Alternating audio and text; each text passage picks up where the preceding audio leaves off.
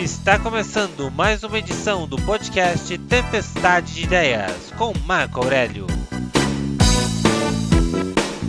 Episódio de hoje: Pressão arterial. A pressão arterial é o nome que se dá à pressão que o sangue exerce nas artérias do nosso corpo, influenciada pela quantidade de sangue que circula e também com a intensidade de trabalho do nosso coração.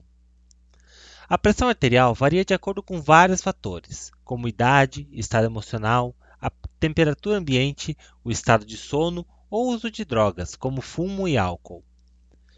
Medir a pressão é um procedimento fácil que pode ser feito por qualquer pessoa, inclusive aquela que quer aferir a sua própria pressão. Para isso, se utiliza um aparelho chamado esfigmomanômetro, que é acoplado a uma bolsa de ar que é colocada no braço do paciente. Essa bolsa é inflada e a pressão por ela exercida fará o pulso das artérias ser perceptível através de um auscultador, o estetoscópio. Quando a pressão for de 120 por 80, ou seja, 12 por 8, a pressão é considerada normal. Já acima de 140 por 90 ou 14 por 9, já se considera hipertensão. A hipertensão arterial pode causar problemas como o acidente vascular cerebral, o AVC ou simplesmente derrame cerebral, e geralmente está associada a maus hábitos de alimentação, sedentarismo e obesidade.